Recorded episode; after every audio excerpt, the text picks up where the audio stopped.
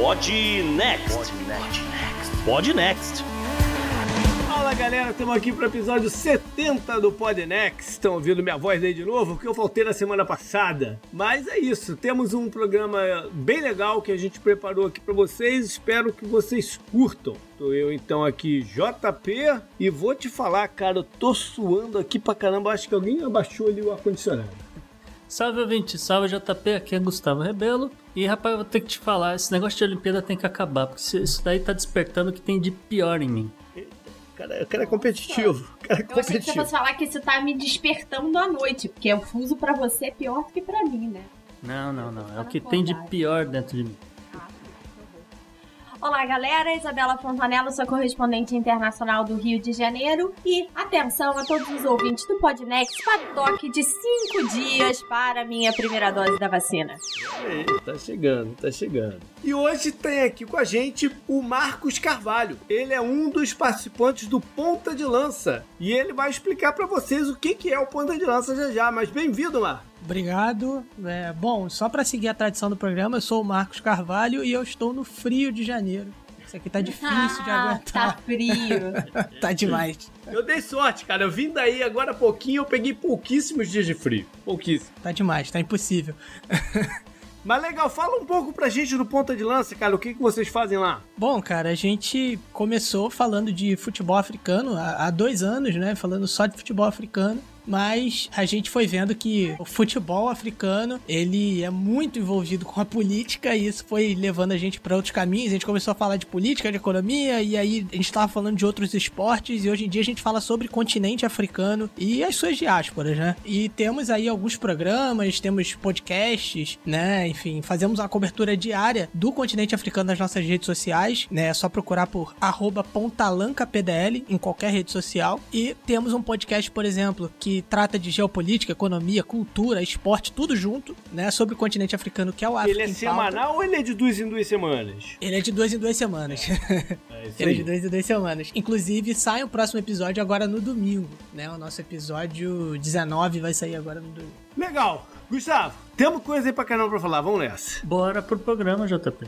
E chegamos ao episódio 70 do Podnext. Nessa semana, recebemos Marcos Carvalho do podcast Ponta de Lança para comentar o cenário da África do Sul e as raízes de todos esses protestos mais recentes que têm sacudido o país. Episódio passado falamos de unicórnios e Pegasus e nessa semana continuamos no tema mítico trazendo uma fada. Raíssa Leal garantiu uma medalha de prata nas Olimpíadas de Tóquio e um espaço de honra na nossa pauta. E um bizarro envolvendo um player crucial do Oriente Médio, mas que andava meio sumido, o Talibã. Isso tudo veio parar no programa dessa semana por conta de uma conversa com o governo chinês e que tem tudo a ver com a saída americana do Afeganistão. Mas o Gustavo explica por que que tá no bizarro. Na economia, trago dados recentes da economia brasileira e falo de inflação e PIB projetados para a segunda metade de 2021 e 2022. Temos algumas boas notícias, mas elas não duram muito, né, gente? Aqui no Brasil é sempre assim.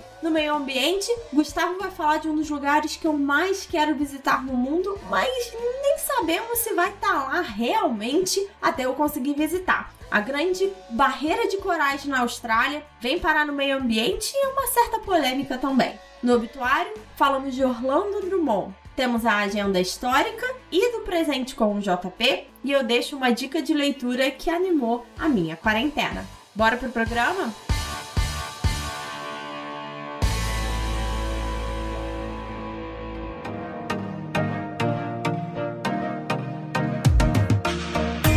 Fala pessoal, tô aqui de novo para pedir a colaboração de vocês. A gente precisa alcançar aqueles números no Podnext confidencial para equilibrar as contas do programa. Ah, Há muito tempo que tá pesado aqui pra gente, a gente tem seguido em frente, mas sempre fazendo um esforço danado né, para conseguir manter o programa no ar. Então vai mais um aí, uma súplica, mais um pedido, galera. Que tá escutando, quer, gosta do, do, do que a gente faz, acha bacana passar o fim de semana, o começo da semana com a gente, dá um clique lá no post no opodnex.com.br barra confidencial, tá o link dele por todo lado do nosso site.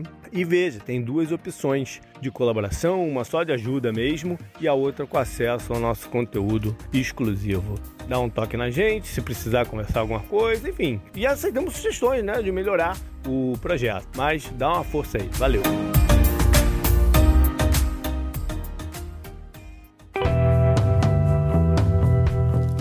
Assunto quente da semana.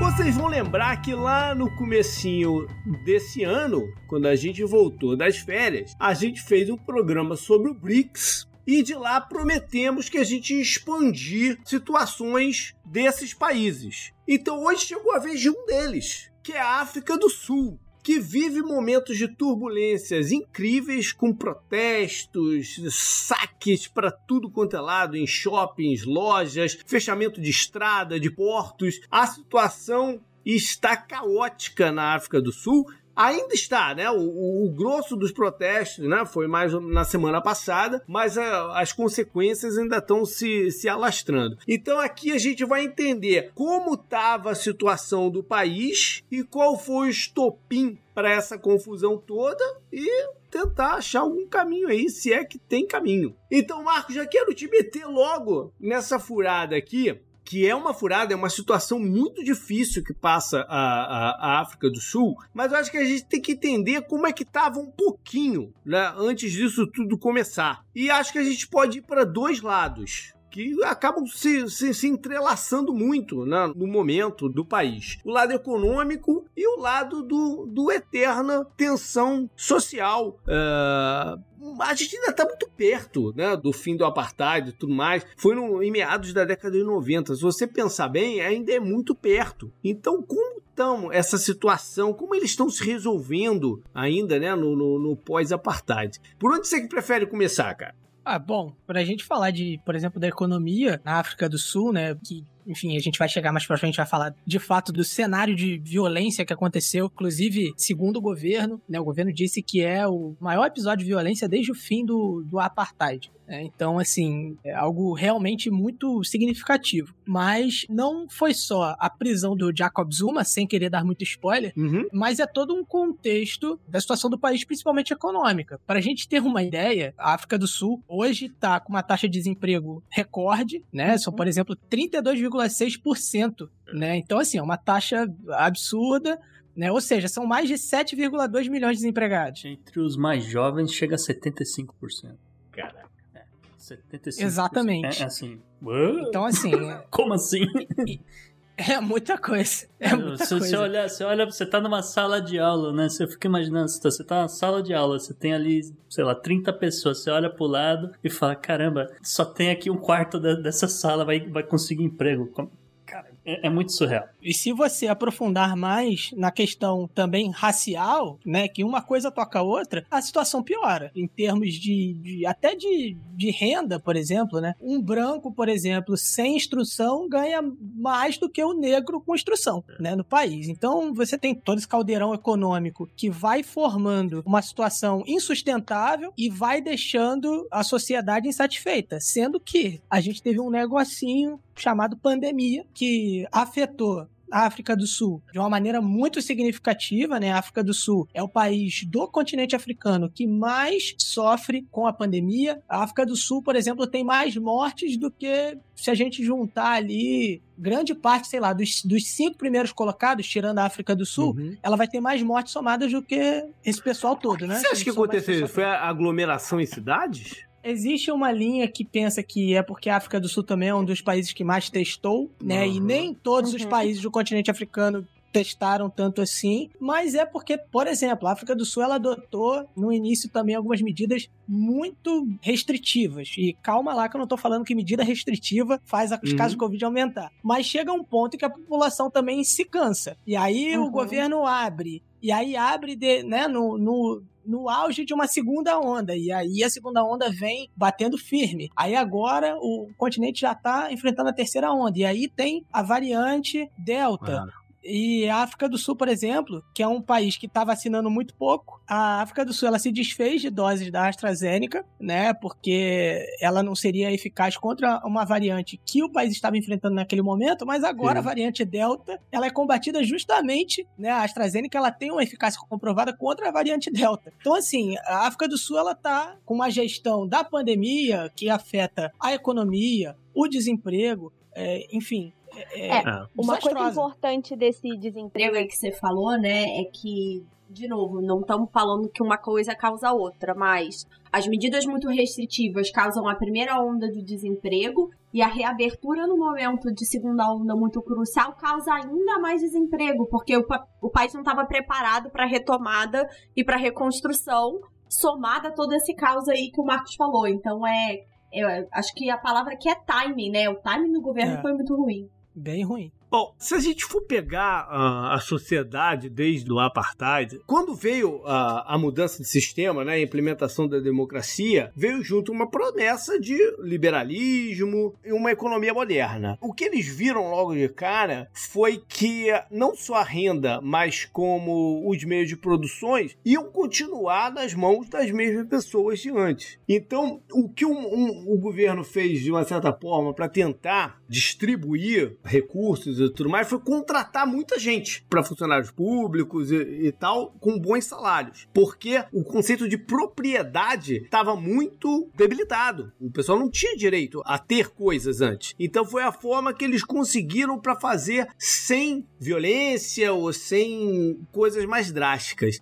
E aí inchou demais o governo e eles não conseguiram depois fazer essa mediação. Isso está um pouco na base do problema econômico que a gente tem hoje em dia. Ao mesmo tempo, a economia não se modernizou, né? eles continuaram muito dependentes da mineração e, de outros setores assim mais extrativistas, né? com exportações muito para a Coreia e para outros países do Oriente, mas sem desenvolver tecnologias e, e se tornar o país que de repente o pessoal pessoal visualizou lá quando incluiu ele no BRICS mesmo, né, o Gustavo? A gente tem visto algumas dessas dificuldades. O que eu ia falar dessa época do BRICS aí, que você fez o gancho, JP, é que foi uma fase muito positiva para países em desenvolvimento que tinham suas economias mais baseadas nessa questão extrativista, mais a China, né, que estava ali uns passos para frente. Então, você olha Brasil, você olha Rússia, muito dependente de commodities que estavam bombando naquele período, num momento em que a economia internacional, os mercados internacionais estavam muito propícios e aí a África do Sul é incluída nesse grupo, nessa leva, que a gente viu que era muito uma coisa de momento, né? O Brasil também passou, brilhou naquele momento, mas não, não aproveitou porque não tinha modernização com M maiúsculo, né? Obviamente, Brasil vários passos à frente da África do Sul nesse sentido, mas realmente não soube aproveitar é, toda até propaganda, né, que teve é, ao redor da história dos BRICS. Eu ia falar com relação a essa coisa de desenvolver tecnologia, JP, porque só para ilustrar um pouco aqui. É, são, são contrastes, entende? A desigualdade social ainda é muito grande, mas existe o desenvolvimento tecnológico é, na África do Sul, sim. Inclusive, é, lembrando o episódio 69 na semana passada que a Isa falou de unicórnios, a África do Sul tem quatro fintechs consideradas unicórnio, cada uma né, valendo mais de um bilhão assim, isso meio que ilustra que assim, existe a tecnologia, existem as pessoas lá trabalhando para desenvolver, ou, ou, ou, aproveitar mesmo as oportunidades do, do país e tal, mas há muita desigualdade. E, e, e de repente o, o Marcos pode falar que né, questões assim se você levar em consideração só o HIV, por exemplo, a situação da AIDS do HIV na África do Sul, isso aí foi, foi resolvido, ou é melhor, ainda não está resolvido, mas melhorou muito, tem, tem menos de 10 anos. É muito, tudo muito recente, né? Então a gente pode voltar para a parte da tensão racial e já que o Gustavo mencionou a desigualdade, que é de fato talvez seja o país considerado hoje com maior, maior desigualdade do mundo, é, acho que a gente pode ter uma ideia de como está isso, iniciando pela, pela composição demográfica da África do Sul. Qual o percentual ainda de brancos que a gente tem lá? Bom, os números que a gente tem aqui, mais ou menos lá de fevereiro, né? Isso da agência oficial de estatística da África do Sul é que, por exemplo, de brancos a gente tem 7,8% da população, uma população de 57,7 milhões de pessoas, né? Enfim, 80%, 80,9% do país é de negro, né? Enfim, aí você tem mais uma parte da população de, digamos, mestiços, né? Uh, e tem uma parte pequena, né, de 2,5% de indianos. Uhum. É, e, e, todo mundo está envolvido nesse caldeirão multiétnico que é a, a, África do Sul, apesar de você ter uma composição muito maior de negros na sociedade, mas isso tá todo mundo envolvido no caldeirão que é a tensão racial que vem, inclusive, encostando com essa crise política, essa crise, crise de violência que a gente vem acompanhando nos últimos dias, nas últimas semanas. Eu queria trazer um número só de curiosidade, complementando o que o JP falou de que a África do Sul é o lugar com maior é, desigualdade racial, né? Teve um levantamento com base no coeficiente de Gini, que é aquele que mede desigualdade também distribuição de renda. São dados de 2019, a África do Sul lidera o ranking com um índice de 63. Né? Então, bem à frente do próximo, que também são países africanos, e uh, obviamente tem esse reflexo não só de desigualdade da sociedade como um todo, mas muito mais profunda e aprofundada pelas questões raciais. É, eu ia também. A, Isa foi atrás do Gini, eu fui atrás aqui de concentração de renda mesmo. E, assim, olhando para o, o mundo inteiro, a média mundial diz que o, o, as 20% da população mais rica, na média, segura ali mais ou menos 47% de toda a, a, a, renda do país, né? Na África do Sul, 20% da população tem 70% dessa renda. Nas empresas, né, as 100 maiores empresas listadas na, na Bolsa de Valores de Joanesburgo, né, 75% delas têm CEOs, é, CEOs, né, que são brancos. Então você vê a, a diferença. É, considerando o percentual de branco lá, é, é, é a desproporção é, ainda é incrível e mostra que o, a forma como tudo foi feito no, no, no fim do apartheid não foi ideal. Esse tipo de situação deveria ter sido pensada, né, que não ia se resolver naturalmente. E às vezes você querer evitar um trauma maior, sei que, que foi uma negociação, né? E, envolve um monte de coisa. Mas a gente tem que pensar um tico na frente, cara, quando faz as coisas. Isso vale para África do Sul e vale para todos os países. É aquele negócio, não adianta só a situação do momento. Não adianta botar para fora quem tá. Se você não tiver como uh, se, se, estruturar para frente. Porque a, o, o, que a gente vê hoje, a gente vai falar mais para frente, é a crise de confiança no país. É, e só para complementar também essa questão dessa diversidade étnica da África do Sul, né? Apesar da gente dividir assim o país, né? 80% são negros e tal. Se a gente entrar um pouco mais nisso, você tem a questão das diferentes etnias que vivem no território. São,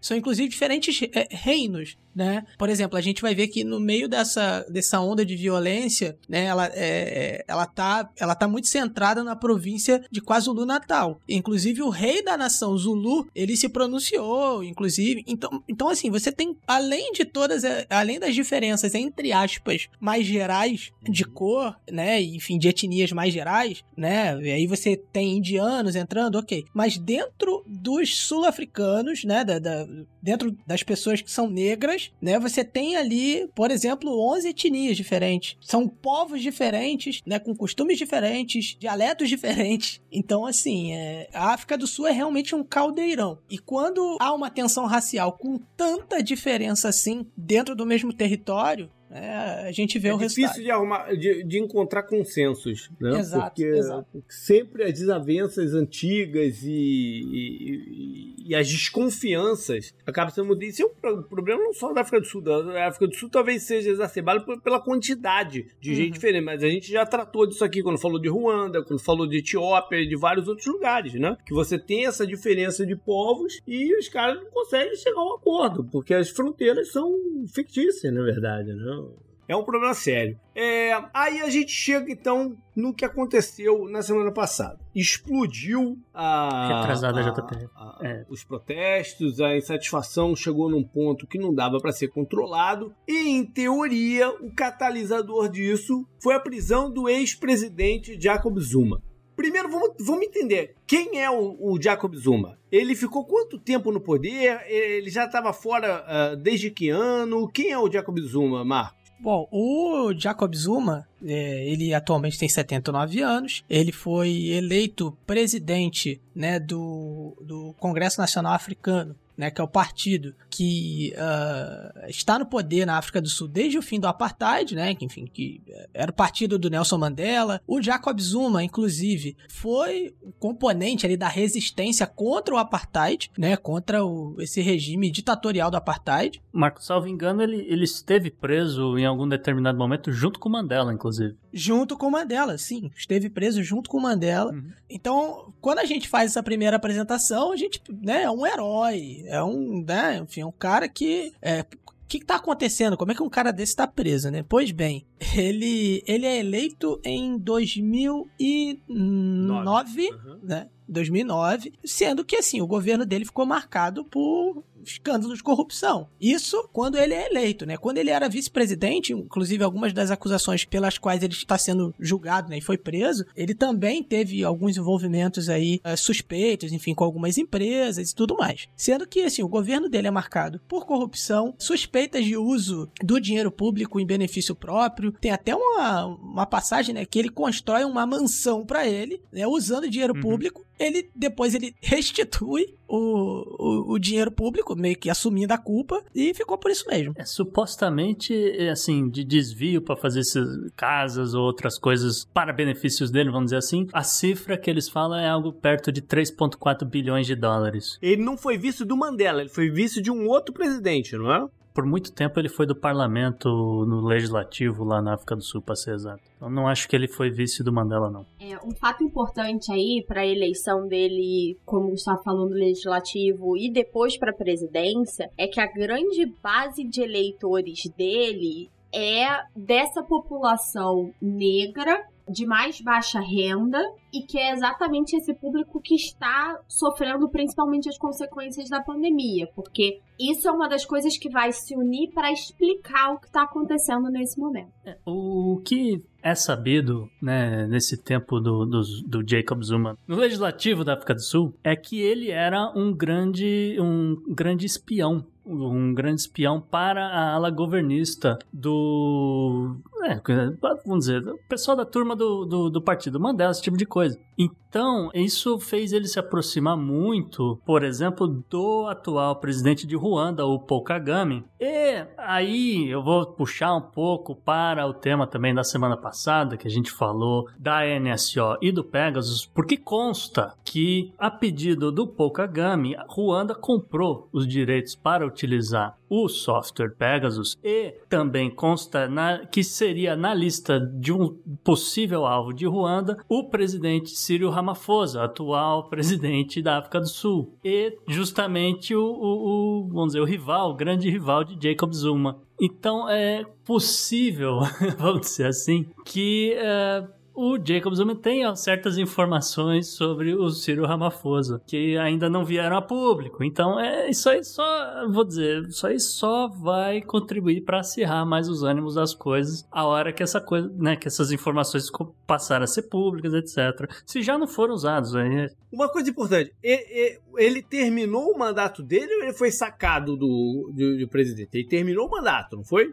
Não, terminou não. É, é, foi em 2018, 2018, ele saiu, né? O negócio já estava ficando feio para ele, estava tendo muitos, muitos protestos, a população extremamente insatisfeita e assim, é, um desempenho econômico muito ruim durante todo o governo dele, índice de, de desemprego, enfim, uma situação até semelhante com o que a África do Sul está passando agora, sendo que na época não teve uma pandemia, foi só uhum. o, o Zuma mesmo. Ele foi né? malandro então, demais, então, assim, JP. Esse aqui é o problema. Ele, fez, então? ele negociou. Ele negociou, né, basicamente. Ele renunciou, né? Porque tinha tido um voto de, de não confiança para cima dele que não passou, né? Um, um pouquinho antes. O Zuma sofria pedido de impeachment todo dia, pô. Isso é. aí acontece, sei lá, um assalto aqui no, no Rio de Janeiro, infelizmente. E, e, o Zuma era, tinha um pedido de impeachment, era uma uhum. coisa normal, entendeu? Só que ele era do Congresso Nacional Africano que tinha maioria no, no parlamento, né? No Congresso, a Câmara Baixa. Então não ia passar. Só Só que a situação ficou muito complicada e ele acabou adquirindo uma oposição dentro do próprio partido, Uhum. né? Inclusive com dissidências e tal. O pessoal já queria substituí-lo. O Ramaphosa chamou ele pra conversar a portas fechadas, conversaram aquela coisa, bateram um papo e, assim, a gente não sabe exatamente o conteúdo dessa conversa, pra ser exato, mas o que parece é, ó, vocês me deixam em paz, eu, eu abro mão do governo aqui, vocês me deixam em paz, né? Eu vou ficar aqui na- lá na minha casa luxuosa e tudo mais, de quietinho na minha e agora fica com vocês aí o país, não tem problema. Mas rolou uma eleição, né? Sim, Porque ah, o, o, teve a eleição o depois no- Ramaphosa no, seguinte. assume como, como presidente interino, vamos dizer assim, como é que era o, o- o que fosse o nome lá, mas depois tem uma eleição em que ele não apoiou o, o Ramaphosa. Porque a, a mulher dele concorreu, né? Sim, porque assim, o, o Ramaphosa, ele basicamente articulou, né, essa, essa chegada dele ao poder e a, e a saída do Zuma, né, enfim, então é, eles não, ele não, não apoiou o Ramaphosa não, eles são, são desafetos até hoje e o, e o Ramaphosa até pouco tempo atrás, né, antes inclusive do Zuma ser preso, o Ramaphosa dava várias declarações no sentido de que, ó, quem é corrupto tem que ser preso mesmo. Assim, resumindo, tá, gente? Ele não falou desse jeito, né? Mas basicamente falando isso, é corrupto tem que ser preso, tem que ser afastado da vida pública e tal, não sei o quê. E o Ramaphosa, enfim, é, poderiam ter mandado lá no, no Twitter do, do. Perdão, o Zuma. No Twitter do Zuma, aquele famoso Galvão, porque ele sentiu, né? Ele sentiu bastante. Mas aí, o- e por que que isso foi explodir agora, esse processo de corrupção dele? Então, ele não tinha feito o acordo, Gustavo? O que, que aconteceu? Não, o JP. E aí. Ele não foi preso por corrupção, né? Esse é o pulo do Esse gato. que é o pulo do gato. É. Então, explica pra galera o que aconteceu. Não, o, o, o que aconteceu foi o que está acontecendo no, no mundo inteiro, JP, por conta da pandemia. Porque você tem, não importa o político, não importa o partido, o que quer que seja, veio a pandemia e a aprovação do cara despencou. O, o Ramaphosa, ele tinha 85% de aprovação no começo de 2020 e veio a pandemia, despencou esse negócio. Tá? Chegou acho que a 40 e poucos por cento. Vendo a queda do principal rival dele, o Jacob Zuma se organizou para fazer protestos, entende? Pra, pra galera começar a se levantar. E aí ele trouxe a multidão junto dele e começou de novo, é, quebra-quebra, onda de protesto, etc., que a gente já falou aqui de dezenas de vezes. Raríssimas exceções onde não teve isso, é, se não me engano, acho que na região do nor noroeste, que ali também é, é onde o, o Ramaphosa tem uma, é, vamos dizer, uma aprovação muito maior. Então, ali começou alguma coisa, depois chegou ali a polícia e tal, parou tudo, acabou, não sei o quê. O resto do país, obviamente, tava pegando fogo, etc. O que, o que me diz que, assim, o governo Ramaphosa, ele não é um governo ruim. Talvez seja tão corrupto ou um pouco menos corrupto do que o governo de Jacob Zuma, mas, no final das contas, é, foi só um oportunismo mesmo. ele foi convocado a dar um depoimento que supostamente forçaria ele a falar sobre é, esses casos de corrupção no governo dele, né? E que ele acabaria tendo que delatar, vamos dizer assim, é, alguns colegas de governo. E ele se recusou a comparecer e foi preso por isso. Então a prisão do Zuma não tem absolutamente nada a ver com os protestos em si ou com a pandemia em si. É uma peça nesse grande tabuleiro político e, é, considerando isso que o Gustavo falou, de que ele foi um agitador, vamos dizer assim, dos primeiros protestos, a partir do momento que ele foi preso, esses protestos ganharam maiores proporções, se tornaram violentos, envolveram toda a questão de saques e incêndios, que foi quando o caso chamou a atenção da mídia internacional. A tecnicalidade do depoimento foi só pra justificar ele ser preso, porque na, na real o, o cara já era visto como um agitador, ele só precisava de uma desculpa, entende? É, mas o que tava pegando é um- é um processo em cima de um lobby de, de venda de armas, não é? É, é- é Esse que é a base da parada. É, não, não só isso. Ele tem 18 acusações nas costas. Mas essa é a que, tá, mais- que, que tomou mais o, o- o noticiário, né? Sim, não, claro, claro. Por exemplo, a gente tem aí ó, acusação de corrupção, fraude, extorsão, lavagem de dinheiro. Entendeu? Isso também relacionado a esse caso das armas. Também ele foi acusado de receber de uma outra companhia eh, de armas, né? A francesa Thales. Né, cerca de 34 mil dólares anuais, cerca de 500 mil rands. Né, e aí ele se declarou inocente de todas essas acusações quando ele foi, né, ele, ele teve que comparecer à corte, né, enfim. E ele se declarou inocente. Foram lidas as acusações, ele se declarou, declarou inocente e começou um processo. Aí o que acontece? Essa prisão dele é, foi porque ele não compareceu, né, a, essa outra fase de depoimento, enfim, do inquérito, e aí emitiram, né, a ordem de prisão para ele, para ele se entregar. Ele não se entregou. Aí depois, depois ele foi se entregar. E quando ele se entregou na noite do dia que ele se entregou, me desculpa aí aí o negócio começou a pegar fogo. É. Né? Mas enfim. Tira uma, é... tira uma dúvida minha, Marcos, porque agora você falou aí que, claro. que, o processo tinha a ver com ele, né? Eu tinha entendido que essa audiência que ele teria que, que comparecer não era necessariamente uma coisa que incriminasse ele, mas que a presença dele incriminaria outros membros da, da, pessoas próximas a ele, por isso que ele tinha se recusado. Tem alguma coisa a ver com isso? Tá todo mundo mais ou menos no mesmo bolo? Como é que foi isso? O Zuma, ele, ele alega desde esse primeiro processo em que ele se declara inocente, esse essa primeira uh, sessão, vamos dizer assim, desculpa, gente, essa parte mais jurídica, pessoal aí que é do mundo jurídico, me desculpe, é, mas essa primeira sessão que ele compareceu e se e alegou que é inocente, né? A defesa dele alegou que o promotor não tinha competência para processá-lo, enfim, para continuar aquelas coisas, né? Aqueles, é, aqueles recursos que a defesa sempre tenta, né? E aí o que o, o a defesa do Zuma sempre fala também é que há uma, uma ligação da acusação, né, enfim, do, dos promotores e tudo mais, com o Ramaphosa.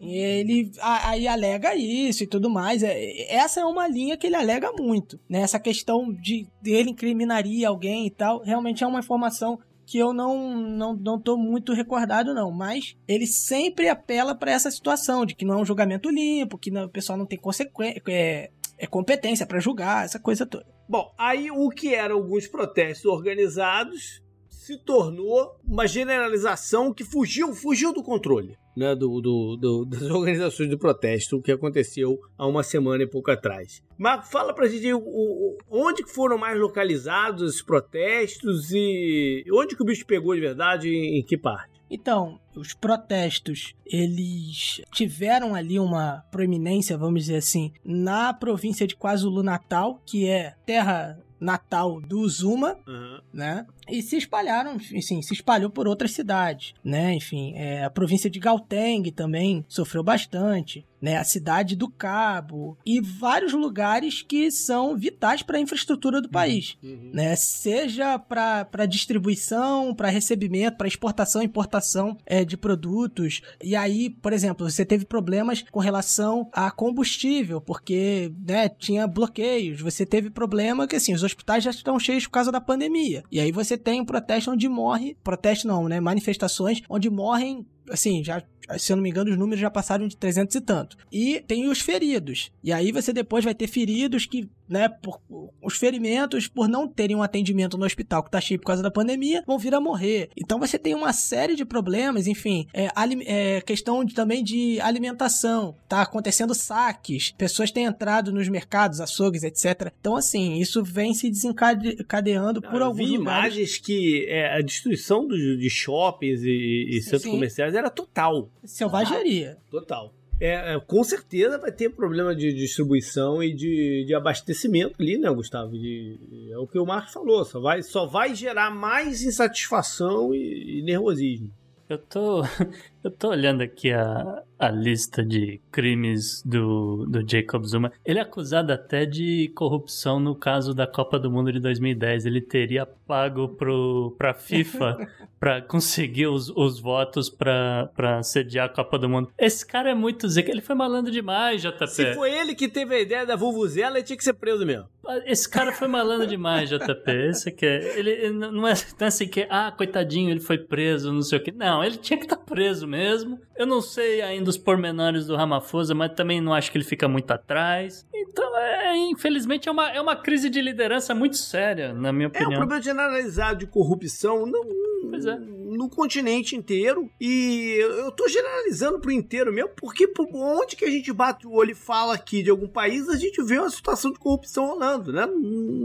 não tem jeito, porque são estruturas de poder mais ou menos nova e a gente sabe que você dá poder na mão das pessoas sem que esteja um, uma base organizacional, tá ruim. Sim. E isso vale não só para África, vale para qualquer lugar. Né? E, a, e, a, e a gente está se encaminhando para uma situação. Na África do Sul, acho que é um despertar para vários outros. Sim. Que essa desigualdade e essa falta de. Eu nem ia falar competência política, mas de. Liderança. de, de é, uma, de um tecido político, um tecido de fibra política estabelecida, está gerando um problema de desconfiança geral e de desesperança. Então não adianta você fazer eleições e botar uma outra, tirar o de agora e botar um outro lá e, e nada vai se resolver, entendeu? Não, é- e, é.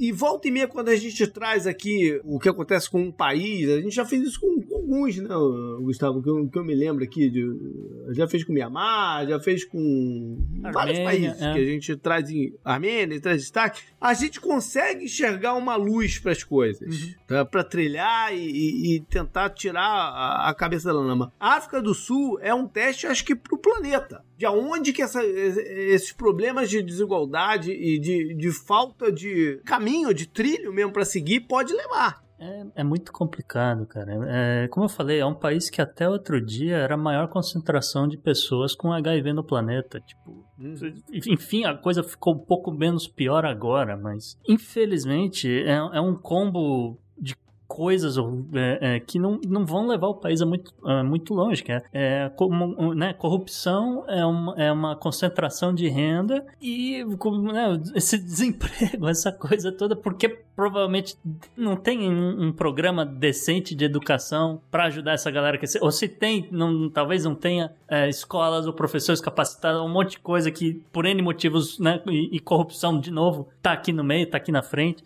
Enfim, é, é- tudo isso o é que lamentável. pega também é, é- esse lado da desesperança é uma coisa muito séria porque o Zuma é o que a gente falou ele não, ele não foi vice do Mandela mas ele de certa forma ele tinha a chancela o selo do, do, do Mandela né pelo relacionamento por ser do partido Ele foi vice do Embeck, desculpa, é, ele Então, foi vice não mas é né, que também Mas ele, ele tem essa ligação, né? E o Mandela era a esperança, né? O, é- era o novo, era o, o, o novo, novos dias para o país. Quando você tem a situação dessa com gente envolvida com ele, gera esse, esse problema de, de- de- eu, não, eu não sei se tipo, na próxima eleição como vai ser, por exemplo, a participação de, de, de voto. É, eu diria que é uma situação análoga à situação do Líbano, completamente caótico. A, diferença é que ainda não tem um grupo terrorista atuando dentro do país, pelo menos até onde a gente sabe, e, e, né, tocando terror, etc. Mas eu, eu vejo a situação aqui da África muito similar ao que a gente tá vendo no Líbano. Não, é só a questão de corrupção do Ramaphosa. é, Ele também ele tá sendo investigado por uma possível compra de votos na campanha eleitoral dele. E aí, inclusive, um, é, um, um membro do, ah, do Congresso Nacional Africano é, pediu a suspensão dele do, do partido. Depois isso acabou não acontecendo e tudo mais. Mas é, o secretário-geral né, do, do ANC suspendeu o Círio Ramaphosa. Isso voltou atrás. Mas o Círio Ramaphosa também tem uma capivara aí, É, enfim. não é flor que se com algumas cheire, né? Marcas. E É, existe algum movimento, existe alguma, alguma partido, ou, ou- enfim, algum- alguma situação que possa trazer alguma, alguma luz aí para o país? Não. Olha, assim. Desculpa não, falar. Não. Desculpa é, assim, falar, eu, só não, acho- eu não vejo É. lugar, eu não vejo. ah, Sei lá, a China de repente invade, anexa o território e bota a ordem na casa, porque eu não sei o que Isso que eu queria chegar, porque eu acho que a África do Sul, pelo, pelo tamanho dela, pela relevância que deveria ter, ela vai ser um case, cara, de destruição social É triste pra cacete. E, e, política pro planeta. É uma situação pra gente ficar de olho, porque isso aqui não vai, não vai acabar agora. Não, isso não vai, vai escalonar mais ainda. É, concordo. É, e assim, os partidos, os partidos mais fortes na África do Sul são o Congresso Nacional Africano e as desse- é, o pessoal que saiu dele e formou novos partidos. Então, assim, é, tá tudo dentro do mesmo ninho. E assim, é, é só uma coisa. Eu acho que assim, o Ramaphosa pelo menos vai abrir o olho, por quê? Porque apesar de tudo isso e tal, obviamente, né? A gente tem todos esses problemas que a gente citou na África do Sul e tudo mais. Mas esse nível de violência ligada a prisão do Zuma é algo pro Ramaphosa ficar de olho. Ah, sim. né? Enfim. é Porque isso mostra que o Zuma, ele não tá morto, não. Assim, no sentido de- politicamente, né? O legado do Zuma não tá morto. Mas eu acho que ele mesmo não esperava que. que é, É, é. Ele não esperava porque é, eu acho que extrapolou. Ele é o estopim para os protestos, mas Uhum. extrapolou muito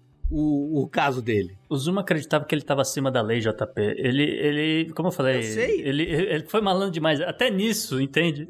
Muito extravagante. Isso. Extravagante é bom. A potência do protesto ultrapassou a questão do, dele em si. Eles não esperavam que fosse chegar num ponto desse e não tem mais a já ver. Pode ter começado com ele, mas não tem mais a ver. O, o, o cerne da questão é a total falta de caminho do país. É, um colapso social em É, que é um várias colapso. coisas vão se, vão se encostando, colapso. né? Várias É um coisas colapso. vão se encostando ali e aí explode esse vulcão aí, essa coisa toda que a gente tem visto. Marcos, valeu mesmo, cara. E tendo a África aqui na pauta, a gente vai estar em contato aí contigo, cara. Gente, brigadão, desculpa qualquer coisa aí, foi um prazer gravar com vocês. É...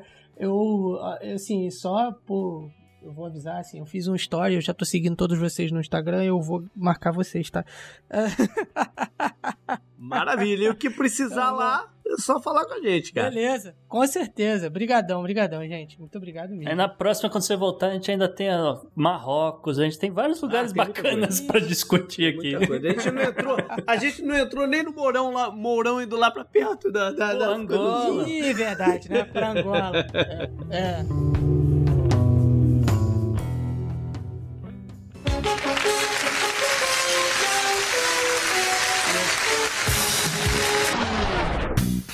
E Isa, amarrando lá com a minha frase de abertura, eu tô cansado de torcer pra menininha de 13 anos quebrar a perna, cara. Eu tô realmente. Pois eu é, fiquei cara. muito mal naquele dia. Fiquei pensando nisso depois. Tem que acabar a Olimpíada. Vou te falar que hoje, né, eu tava assistindo a Rebeca Andrade, que ganhou prata na ginástica, e eu também fiquei torcendo Pois pro é, tá- pessoal tá- cair. tá assim, vendo? não queria que o pessoal se quebrasse e tal, mas eu fiquei torcendo pro pessoal cair. Mas vamos lá, o Gustavo tá falando, na verdade, sobre a fadinha Raíssa Leal, a mais nova medalhista do Brasil de todos os tempos. Com apenas 13 anos, ela foi medalhista de prata no skate modalidade street, que estreou esse ano na Olimpíada de Então, é por isso que o Gustavo falou que estava torcendo, porque, curiosamente, quem ganhou a medalha de ouro nesse campeonato foi uma outra menina de 13 anos, uma japonesa, e o bronze uma- ficou com uma menina de 16 anos. Então, é. Um monte de mulher marmanja É e a gente falar, torcendo é. pras criancinhas todas caírem. É justamente isso que eu ia falar. Tinha atleta lá de 34 anos, tinha uma atleta é, da França que é PHD em neurociência. Eu falei, cara, você tem vida feita, meu. O que, que você tá no skate? Gente, essa prova foi uma das mais divertidas Foi. é, de todos os tempos, que é, na verdade, um dos objetivos da Olimpíada, né? Trazendo é skate, trazendo o surf. É, mas não é isso que a gente vai falar aqui, a gente veio falar da fadinha, né? Então, se você estiver se perguntando, cara, por que fadinha? Que história é essa? Ela ficou famosa depois que a lenda do skate, Tony Hawk, compartilhou um vídeo dela fazendo manobras no skate, manobras bem difíceis, fantasiada de fada. Na época, o Tony Hawk é, compartilhava no Twitter a melhor manobra do dia, e aí a mãe da Raíssa gravou, mandou pras redes, ele selecionou, e aí, tanto que ele fala, né, que ele não não sabia exatamente o que estava acontecendo, mas que era um grande conto de fadas que ele estava assistindo com uma menina daquele tamanho. Naquela época, a Raíssa tinha apenas 8 anos. E ela viralizou, gente, não só no Brasil, mas também no mundo. Ganhou muito apoio e de lá pra cá ela já tem um currículo de gente grande. Em 2019, ela acabou ficando em terceiro lugar no Street League Skateboarding Championship na etapa de Londres. Em julho do mesmo ano, ela ganhou a etapa do SLS em Los Angeles. E aí, como a gente já falou, desbancando atletas muito mais experientes. Das atletas do Brasil foram três, né, brasileiras. Tinha gente aí que tá na, no skate há décadas, muito mais tempo do que a Raíssa é viva. E ah, ela teve a sua primeira participação na, na última, nos últimos X Games e ficou em quarto lugar. E atualmente ela é a segunda no ranking mundial dessa modalidade. Então, ela é um fenômeno. E assim, se você não segue ela nas redes sociais, gente, ela é a coisa mais fofa do mundo. Se vocês não viram, assista, segue ela nas redes. A entrevista que ela deu depois de ganhar a medalha, o jornalista que tava cobrindo tava é, emocionadíssimo e perguntou para ela como ela tava se sentindo. Ela não sentiu a pressão, ela falou: Não, eu tava só me divertindo. Eu tava só fazendo o que eu gosto, só no maior palco de esportes do planeta. É, dois, dois comentários, né, Isa? O primeiro é que, assim, no dia seguinte, nos dias, vamos dizer, seguintes à, à vitória, a vitória não, né, mas a medalha da, da Raíssa, houve uma explosão por procura de itens de skate na, na vamos dizer, nos sites pela internet, acho que eu, alguns chegaram até 80% de, de aumento de vendas, etc. E um outro comentário que eu achei é, curioso é que a marca Fadinha do Skate acabou sendo patenteada por uma clínica odontológica e nesse exato momento há todo um embate jurídico por conta dessa marca Fadinha do Skate. E, e esse é um dos motivos para ela ter se, vamos dizer, dizer que ela agora é a mega fadinha do skate. Tem uma entrevista, na verdade, um comentário, né, de um dos jornalistas que cobre o skate no mundo, falando que, na verdade, ela tava pedindo pros jornalistas pararem de chamar ela de fadinha, porque ela tinha crescido e ela queria ser conhecida pelo nome dela. E eh, duas coisas muito curiosas, né? Esse jornalista falando que a mensagem começava assim: tio, pode, por favor, parar de me chamar de fadinha? Porque ele fala, ela chama a gente de tio, ela tem 13 anos. Sim. Num desses vídeos dela nas redes sociais, eu sou uma das 6 milhões de seguidoras que ela tem no Instagram. Ela mostra ela indo dormir logo depois da competição. Ela dorme abraçada, gente, num unicórnio de pelúcia chamado Glenda. então, ela não tem noção, assim, ela chegou no aeroporto em São Paulo e falando, nossa, olha quanta gente tá aqui pra me ver. E aí a pessoa falou, cara, você é medalhista de prata da Olimpíada. Ela ainda acho que não tem dimensão do que ela alcançou. Sim. É, e tomara que protejam ela como pessoa, né? Porque afinal de contas é o que você tá falando dela. Ela é uma menina de 13 anos. Uhum. Cara, ela tem uma baita estrutura, tá? Se, se serve de exemplo o que tá acontecendo em Tóquio hoje, né? É, os pais dela dão muito apoio, ela te- tá tendo todo o apoio da Confederação de Skate. Tomara. Tomara que tenha, porque a gente está vendo aí, por exemplo, o caso da Simone Biles, que, né, que, que é uma veterana de 24 anos e, e toda a pressão em cima dela por, por medalha e por tudo mais. É um esporte diferente, é um esporte que tem uma, uma, uma, Demanda física maior é, também, e uma né? tradição maior de, de uma competitividade esquisita, né? o- o- a ginástica olímpica. Mas tomara que ela tenha condição de seguir aí se divertindo, como ela mesma falou, sem essa toda outra coisa paralela do esporte que às vezes ataca as pessoas e os atletas. É. Ela e a Glenda. Gente, a Glenda é muito fofa. feliz, feliz pela Raíssa, mas triste comigo mesmo. é, up next. Next.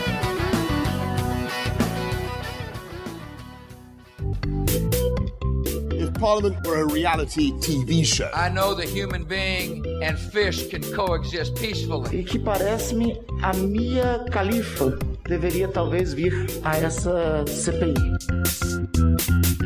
No bizarro, então, o Gustavo vai até o Afeganistão. JP é uma situação inusitada, né? Vamos dizer assim, naquele lado do, da Ásia Central, porque o Talibã, o Talibã criou, vamos dizer, uma delegação. Assim, não é nada, não é nada, tá funcionando como um- uma delegação de diplomatas de um grupo que ainda oficialmente não tá no poder, né? E aí eles começaram a, a ir para, vamos dizer, visitando, sendo recebidos por vários outros países ali em volta. Então eles foram pro Irã, eles foram pro Turcomenistão. Aí do nada aconteceu a primeira bizarrice, que eles foram recebidos em Moscou pelo Putin. E aí eles chegaram lá no Putin e falaram, cara, esquece aquele Rambo 3, esquece o que aconteceu, era a União Soviética, tá? Tinha nada a ver com você, isso é Rússia, hoje é outros tempos, vamos esquecer que não, vamos ficar amigo e tal. Você não mexe comigo, eu não vou mexer com vocês e tal. E tava nessa onda até que de repente Pequim resolveu entrar na parada, chamou essa delegação de talibãs pra ir lá pra, né, pra China, pra justamente bater um papo com os líderes do, do Partido Comunista Chinês. E assim, o que chama atenção é que isso daqui normalmente seria uma nota de rodapé qualquer, cara, em num jornal, num, sabe? Não era pra ser assim uma coisa muito importante, né? Até que demorou pra estourar o caso, inclusive. Só que, assim, os caras foram recebidos com pompa em Pequim, entende? E tudo isso é, é muito estranho, é muito bizarro. E é, claro, uma alfinetada muito grande nos Estados Unidos. Porque, obviamente, os Estados Unidos estão no, no meio do processo de retirada de tropas do Afeganistão, né? E e aí começa todo o desenrolar né, de- desse negócio, porque os especialistas e autoridades chinesas né, alertaram que essa saída a brusca dos Estados Unidos pode criar uma instabilidade política na região e tal. Então, o, o Ministério de Relações Exteriores da China foram lá e, e- e demonstraram que é isso que os Estados Unidos sempre faz, né? Essa retirada precipitada de vários lugares e tal. Ah, obviamente que né, a China se aproveitou para dizer que respeita essa soberania do Afeganistão, que não vai se meter no- nos assuntos internos do país e diz que espera que o, o Talibã desempenhe seu papel no processo de pacificação, reconciliação e reconstrução também do país. O Talibã só não saiu dali com dinheiro na hora porque ainda não tá de novo no, no poder, mas a China claramente abrindo os cofres e mostrando, olha, a gente tem interesse nessa reconstrução, etc.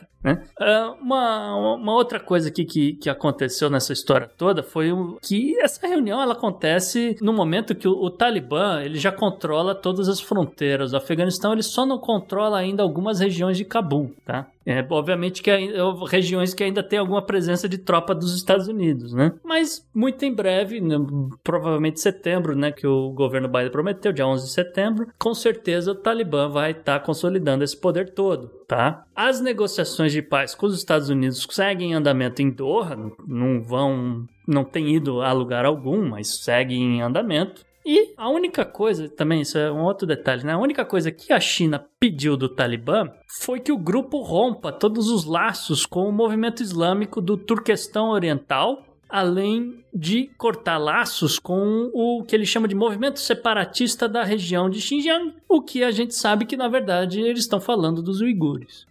Mas o que, que é o bizarro da história? Eles serem recebidos como uma coisa oficial, sendo que é só um, um grupo de viajantes, né? Entre outras coisas, né? Porque aqui é o seguinte, a gente sabe que fazer acordos com o Talibã nunca levaram a lugar algum, né, JP? Então, a China tá entrando aqui num vespeiro, mas ela tá entrando já sabendo que, olha, é, eu- se vocês quiserem dinheiro, né, para reconstruir esse negócio, para ajudar a desenvolver uma indústria, etc., a gente topa. Agora, a gente, você fica aí na sua, eu fico aqui na minha. Se vocês continuarem apoiando esses grupos terroristas aqui, a gente vai ter problema, entende? Então, é, Eles chamaram lá pra ameaçar eles, é isso? Basicamente, é isso que aconteceu. E, e, obviamente que né, é o toma lá da cá, né? A China faz esse negócio para alfinetar os Estados Unidos no mesma semana que a gente sabe que o Anthony Blinken tá na Índia sendo recebido por uma delegação tibetana. Entendeu? E aí, de novo, a China sobe nas cadeiras toda vez que alguém aparece falando sobre questões de soberania do Tibete, né? Um único detalhe aqui, que é o, é o que você sempre gosta de perguntar, né? Qual que é o real interesse da China nessa história?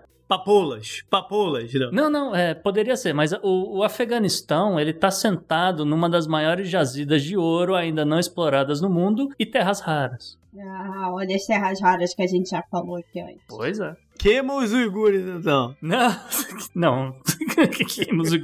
Mas assim, isso aqui a gente tá dando destaque nesse negócio, porque isso aqui ainda vai render muita história aqui no Podnext. Up next. Up next. Up next.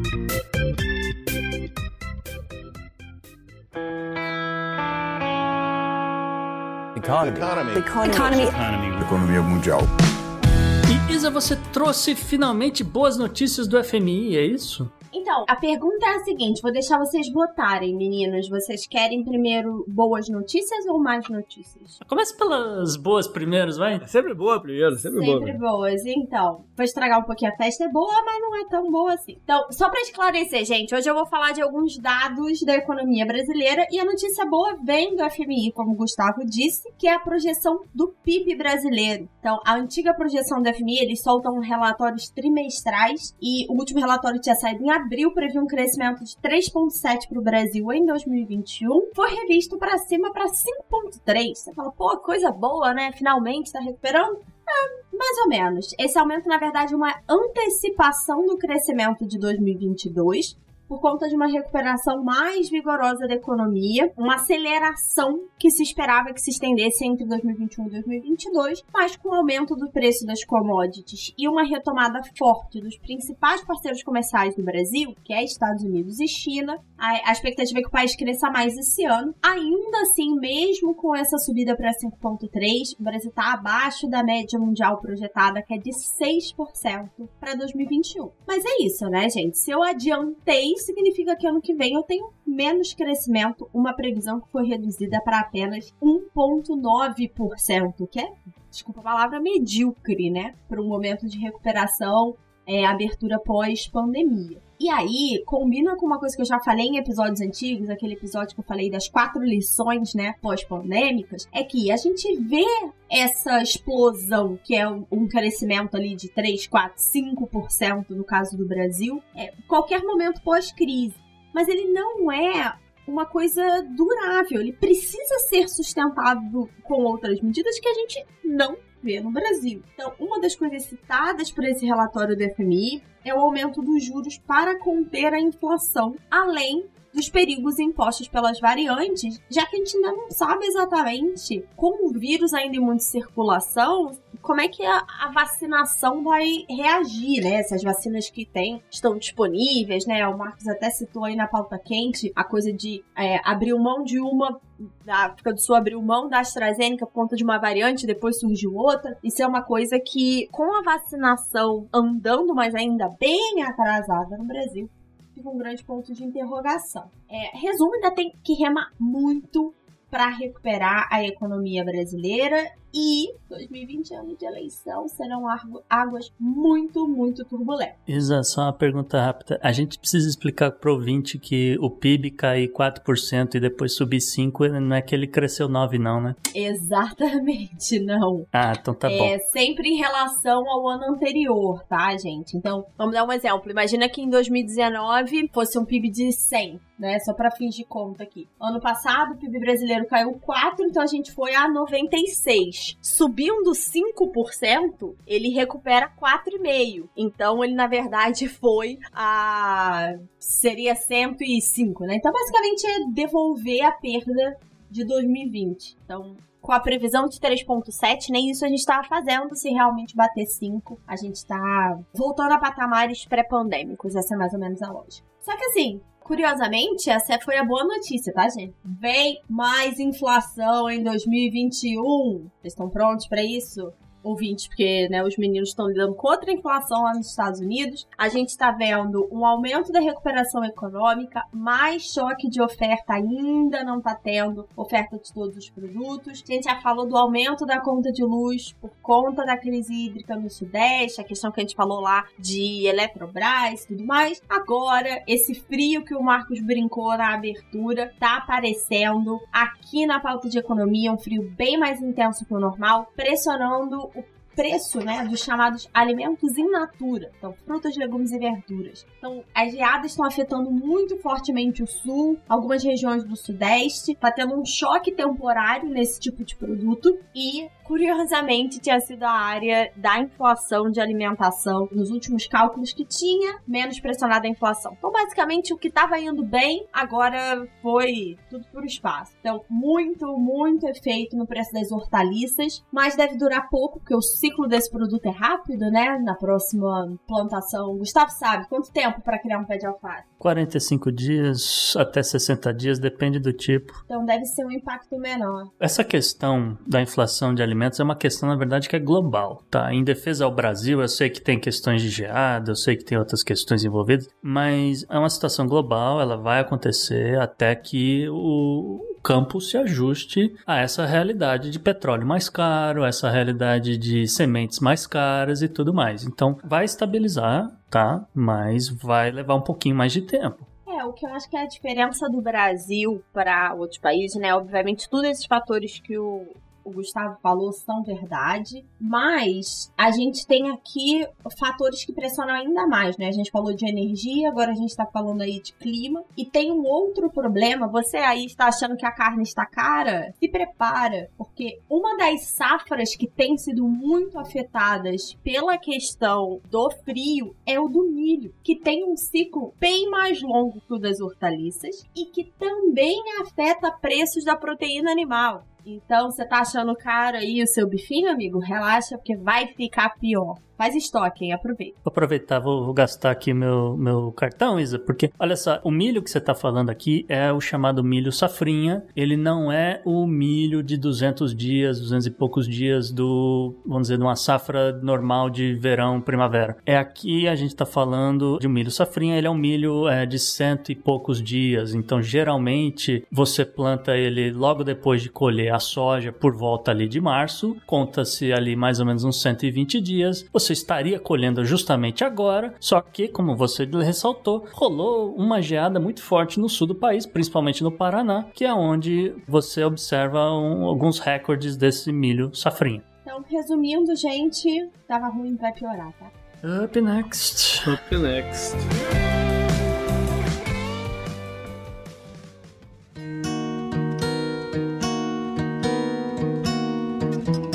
JP, essa semana a gente teve que se despedir de Orlando Drummond. Pois é, vale muito aqui essa menção porque era uma figura especial aí para todo mundo, né? Porque da nossa geração, Pô. especialmente, né? Porque se acostumou com a voz dele sem às vezes saber quem era a pessoa. Mas a voz era muito forte, né? Dublando vários personagens, é, Scooby-Doo.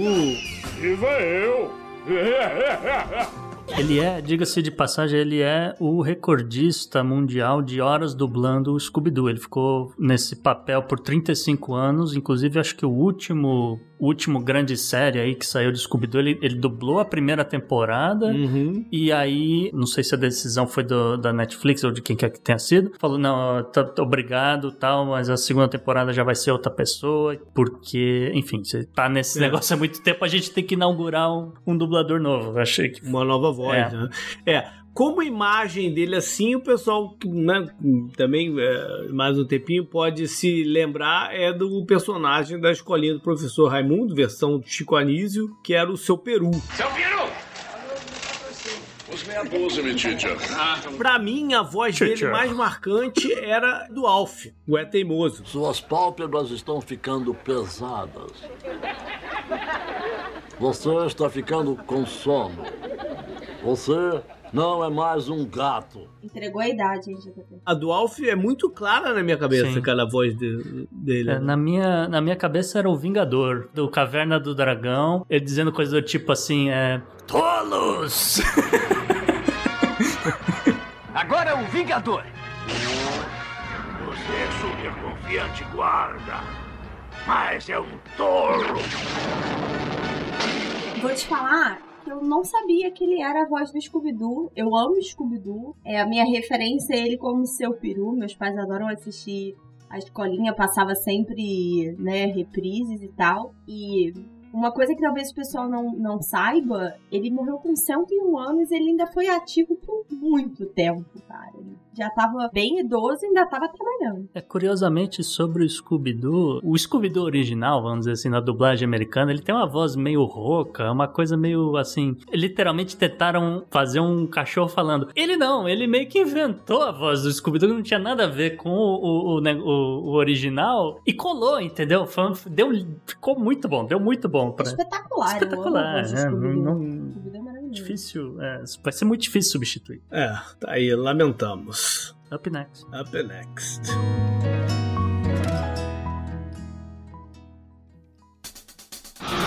Pela união dos seus poderes, eu sou o Capitão Planeta! Vai, planeta! Gustavo, gosto muito desse assunto. Fala de corais aí pra galera. Pois é, JP, olha só, uma história curiosa. E eu acho que é uma história que vai, de repente, abrir pra gente falar sobre um outro assunto, que é o lobby. Mas deixa eu contar aqui desde o começo. A Grande Barreira de Corais no litoral de Queensland, na Austrália, é um habitat marinho de, vamos dizer, do tamanho da Itália. É gigantesco, tá? Ele é tão grande que dá pra ver do espaço, tá bom? E, infelizmente, esse habitat já é um local onde o aquecimento global é uma catástrofe real, tá bom? É inevitável, assim, não, não é nem teoria, é resultado de catástrofe. É literalmente essa situação, tá? Esse coral, ele é o lar de uma biodiversidade extraordinária e desde 2015 ele passou por três eventos que os, os biólogos marinhos chamam de branqueamento, tá? Esse branqueamento é literalmente a perda de cores as, das cores do coral. E isso acontece porque na alta temperatura o coral expulsa as algas que ficam ali grudadas nele, tá? E assim, ele vai expulsando as algas, ele vai perdendo a pigmentação, ele vai ficando branco. Então é, é assustador você olhar, olha, essa, essa foto aqui foi tirada em 2016 dessa área aqui. Depois disso você olha e tá completamente branco o coral, tá? E isso é um negócio que, vamos dizer assim, não vai matar o coral, mas ele vai levar à morte, entendeu? Ele vai levar à, à diminuição da, dessa biodiversidade, porque vai sair dali em busca de comida, esse tipo de coisa. Então, assim, é, é uma coisa extremamente lamentável, tá? No caso particular dessa grande barreira de corais da, de Queensland, esse branqueamento todo, esse processo todo chamou a atenção da Unesco, né? A Unesco, Organização de Ciência e Cultura da ONU, que resolveu acrescentar recifes, esses recifes, essas formações de corais, à sua lista de patrimônios em perigo. Tá? Uma decisão que eu achei até razoável. Só que é a primeira vez que um sistema de corais é incluído numa lista de patrimônios mundial. E na semana passada, o comitê que justamente se reúne para avaliar se alguma coisa pode fazer parte de um patrimônio mundial e em que categoria, né? Porque, como a gente falou, pode ser em perigo, ou pode ser tá em estado de preservação, ou precisa de atenção, o que quer que seja. Né? Um painel ali com representantes de 21 países, né? Eles olharam o relatório técnico da Unesco e falaram: ah, quer saber? A gente só vai reconsiderar essa questão em 2022. E aí, isso daí levantou a questão que fala: como assim a Unesco voltou atrás? O que, que, que aconteceu? Né? Então a gente vai olhar o que, que acontece nessa grande barreira de corais, né? Ela é considerada por mergulhadores e ativistas do mundo inteiro, né? O, o principal lugar de prática de snorkel e todos os tipos de mergulho, e principalmente por ter essas águas claras, né? Não tem muitos sedimentos, então é muito fácil de visualizar tudo, né? No mundo inteiro, tá? E essa área na Austrália, ela vai receber coisa do tipo 3 milhões de turistas por ano um negócio que rende bilhões para essa região de Queensland e gera dezenas de milhares de empregos. Portanto, é um lugar essencial para a indústria de turismo australiana.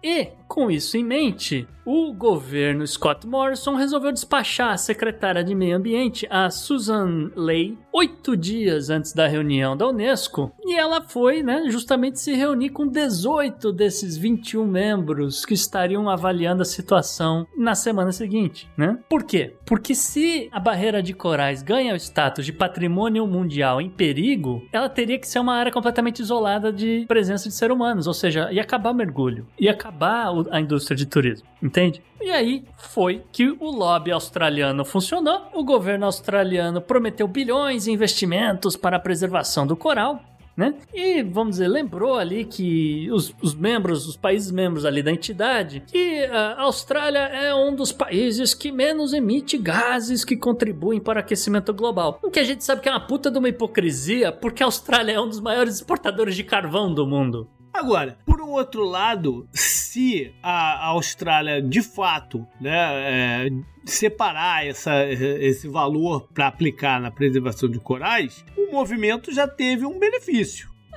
Não? Tudo bem, assim. Porque talvez mais do que só simplesmente se tornar uma área de patrimônio e ninguém fazer nada. Tem isso também, tem isso também. Porque a partir do momento que, que ah, é um negócio que tá lá embaixo, ah, não pode mais ter turismo. Ah, então não vai ter mais verba, então é que se dane também. Vai deixar morrer o negócio. Pode pois ser. é, se eles de fato botarem esse dinheiro lá e, e, e, chegarem a alguma tecnologia de preservação, que eu não sei se existe, na verdade. Não, a né? gente, na verdade, a gente até destacou, assim, não sei sei se vai recuperar essas algas, porque como a gente falou, é uma, é uma questão de temperatura. Não, você não vai fazer a Que temperatura não tem a ver do. com a Austrália, tem a ver com o aquecimento global. Ah, mas É. de repente se, se, se, se encontra uma forma de recuperar, se, se estimule cientificamente a arrumar uma forma, porque ou, ou se vai se encontrar maneiras que a gente não conhece de salvar o planeta, ou, ou, ou lascou-se, né? Se, se esse dinheiro for aplicado dessa forma e se chegar a alguma coisa, já, já- já valeu. Eu não sei se é o, o objetivo do, nesse momento do governo australiano, mas tecnicamente é possível desenvolver algum tipo de alga, vamos dizer, mais tolerante a esse aumento de temperatura. Não sei se vai resolver o problema, eu só estou jogando aqui que tecnicamente isso, isso é possível você adaptar. E, e a gente destacou aqui no Podnext alguns programas atrás é, alguns esforços para recuperação de corais que foram destruídos por conta de furacão, justamente o projeto aqui na Flórida e um projeto ligado com, com a galera lá em Dubai. Também não sei se isso faria com que né, voltasse a crescer essas algas e tal. Esse é um caso diferente e, e que provavelmente só se tornasse um patrimônio para não se tocar, não ia resolver o problema também. Sim. Esse que é, esse que é barato. Por um lado, é, justamente, realmente se você pensar por esse lado, ao menos parece que vão fazer alguma coisa, né? A gente vai ficar de olho, porque justamente ano que vem pode mudar tudo, a Unesco pode resolver fazer alguma coisa para proteger esses corais e, enfim, a Au- Austrália também tem que honrar esse compromisso. Up next. Up next. Up next.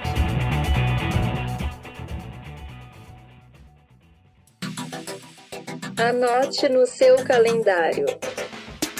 E aí, JP, o que você trouxe pra agenda nessa semana? Essa semana, quando o programa for pro ar, vai estar acabando o, o festival Lollapalooza de música. Ele se encerra no domingo, no dia 1 de agosto.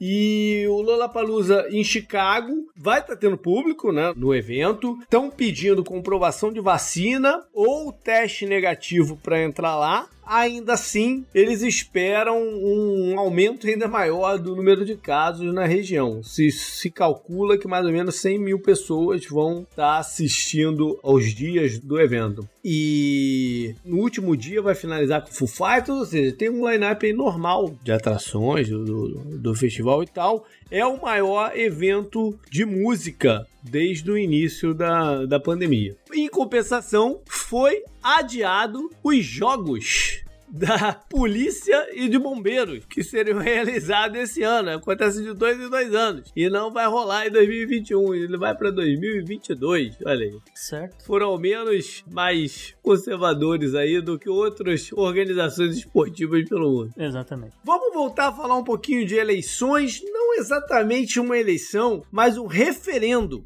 que vai rolar nesse domingo também, dia 1 de agosto, no México. E aí, esse referendo que muita gente diz que é totalmente sem sentido, porque a parada é a seguinte: se vai passar ou não uma legislação para poder se investigar e criminalizar, indiciar, como queira dizer, ex-presidentes no México. Hum. Entendeu? Por que, que muita gente diz que ele é sem sentido? Porque, em teoria, o, o, analistas né, e jornalistas estão apontando que já pode. É. Né? Não, não, é, não é que não possa, já pode. Porém, o atual presidente, o Obrador, alega que tem uma tecnicalidade aí, um artigo da Constituição que impede que isso aconteça. Então nada vai para frente. Então foi uma proposta deles de, mu de mudar essa parada para que presidentes sejam investigados por corrupção ou por qualquer outro motivo. Presidente, você tá falando é. não só do México, é isso? Não, do México. Ah, só do México, tá. Do México, é. É um referendo dentro, dentro do México. O único presidente até hoje que foi indiciado foi o Luiz Echeverria, por crime de genocídio. Ele foi presidente de 70 a 76 e promoveu alguns massacres aí. E... De povos indígenas, né? É, Corpus Christi e tal. Ele mesmo se declarou culpado em 2006, mas foi exonerado em 2009. E mais nenhum outro ex-presidente, por mais que tenha vários indícios de corrupção e de, de, de outros crimes, jamais foram foi, foi nada à frente.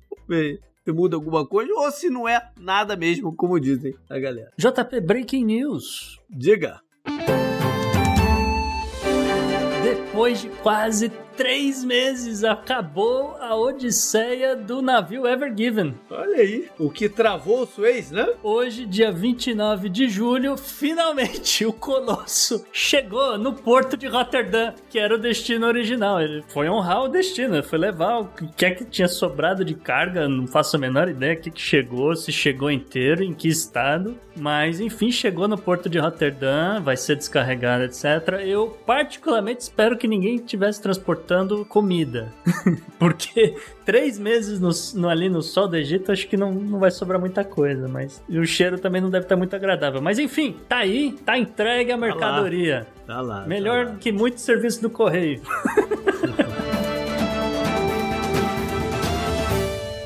Cara, vou contar para vocês. Meu tio postou uma camisa dos Bucks aí dos Estados Unidos em abril pro meu aniversário. Tô esperando chegar até hoje. Eita, Bom, Vamos então para a agenda histórica. Vamos então para 2 de agosto de 47 a.C. Foi quando na Síria presume-se que Júlio César tenha dito a famosa frase Vim, vi e venci. E essa frase foi otorgada a ele por um escritor chamado Plutarque, teria sido feita depois da vitória na guerra lá na Síria contra o Fárnacos II.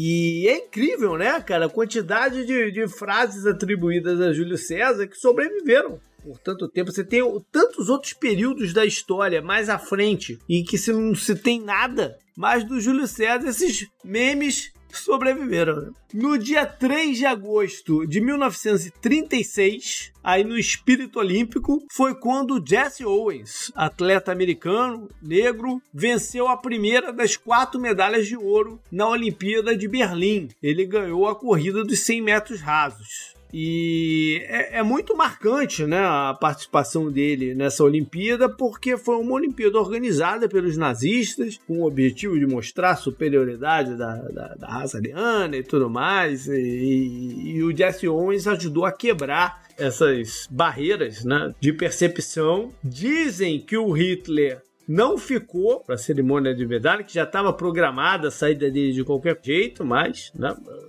pode ser que ele não, que não, não, não, queira ter presenciado mesmo a parada toda. Então, o Jesse Owens ganhou mais quatro, se tornou um herói e uma lenda do esporte, mas não quer dizer que a vida dele foi boa após a Olimpíada. Né? Ele volta para os Estados Unidos depois de passar um tempo na Europa ainda em, em eventos e tal, mas não conseguiu um emprego ainda era uma situação muito difícil racial dentro dos Estados Unidos. Ele vai trabalhar em lavanderia, posto de gasolina, e um monte de coisa. E para sobreviver, ele até faz corridas contra carros e cavalos, coisas assim meio meio circenses mesmo, né? Ele vai morrer, acho que na década de 70, não sei que o ano que ele morre, mas ele morre em complicações pulmonares. Ele se tornou um fumante, fumou mais ou menos, fumava mais ou menos um maço de cigarro por dia por 35 anos. Um cara que a gente tem como super atleta, né?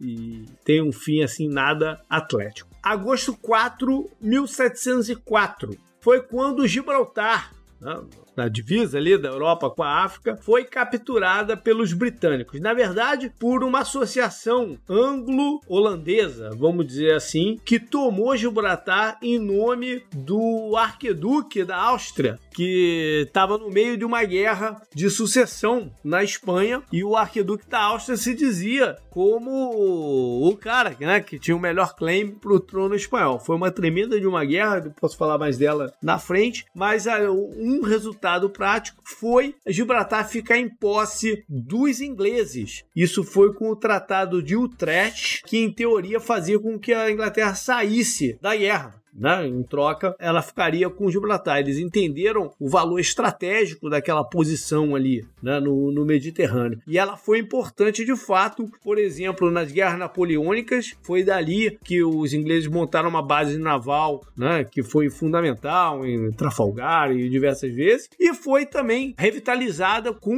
o canal de Suez. O Gustavo deu a notícia do navio, né? Pós a construção do canal de Suez e que a passagem ali pelo Mediterrâneo, né? Se tornou possível possível, o Gibraltar também ganhou um novo fôlego estratégico. Foi uma área também de uma disputa política forte, né? E depois do Brexit, né? Pra ver como é que. Até um assunto que de repente a gente pode trazer aqui como pauta quente alguma hora, porque Gibraltar está sendo uma grande dor de cabeça para a União Europeia, porque obviamente não é mais território do bloco, então se a Inglaterra resolver fechar pode dar algum problema. E a Inglaterra está usando o Gibraltar também para conseguir algumas coisinhas na Irlanda do Norte e tal. Então tá em disputa e questões de soberania em jogo. Então acho que alguma É, e os espanhóis nunca aceitaram bem, né? Sim, é, né? Ter, ter os ingleses ali ainda é uma parada de, de orgulho espanhol. Eles tentaram tomar de volta, eles fizeram cercos aí em 1700 vezes, e é. pouco Uhum. e tal, mas nunca deu certo, nunca conseguiram tomar Mas tá em jogo o espaço. e vamos, vai saber o que que vai acontecer. A gente vai ficar de olho, claro. Isso aí.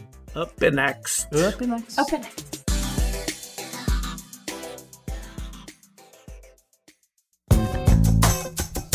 Esse eu recomendo pra você. E Isa, qual a sua dica da semana? O que, que você recomenda? Então, gente, eu tenho feito umas leituras.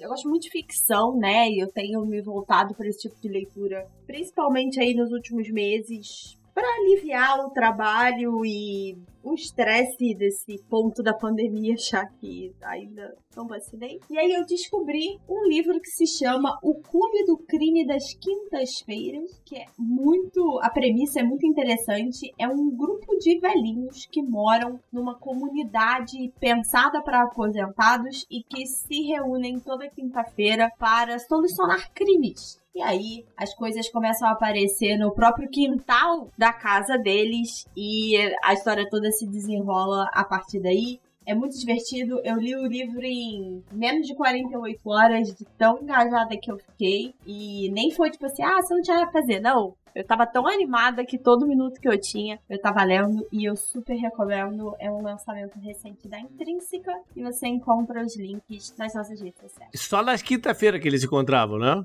É, originalmente sim, e aí quando o crime começa a aparecer bem mais perto de onde eles moram, fica mais longo. É engraçado porque para eles esconderem, né, que ele era um clube de crimes, eles colocavam lá no horário que era para discutir ópera japonesa, para que ninguém se interessasse, ninguém chegasse perto das reuniões.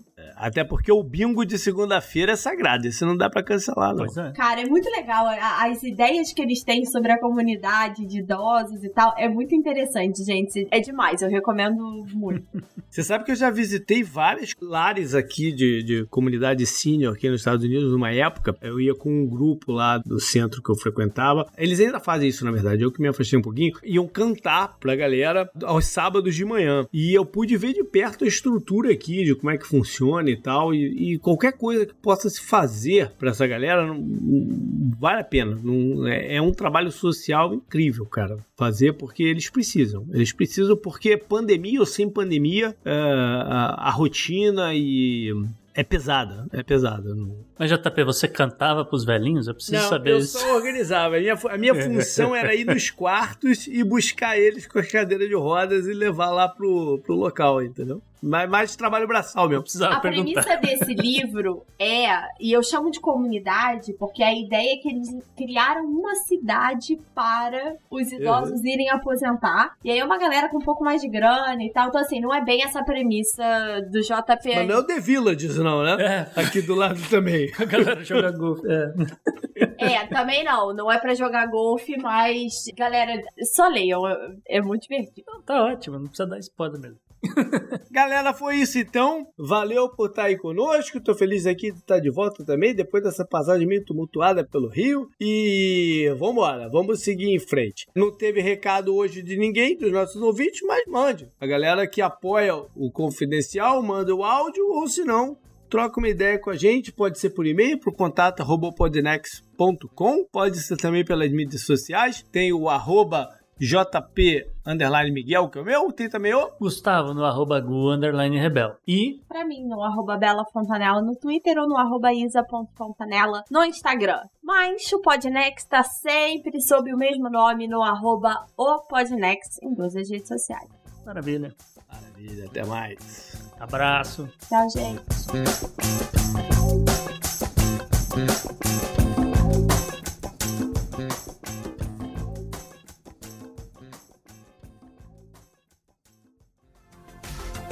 Este episódio foi editado por Atelas, soluções em áudio para podcasts.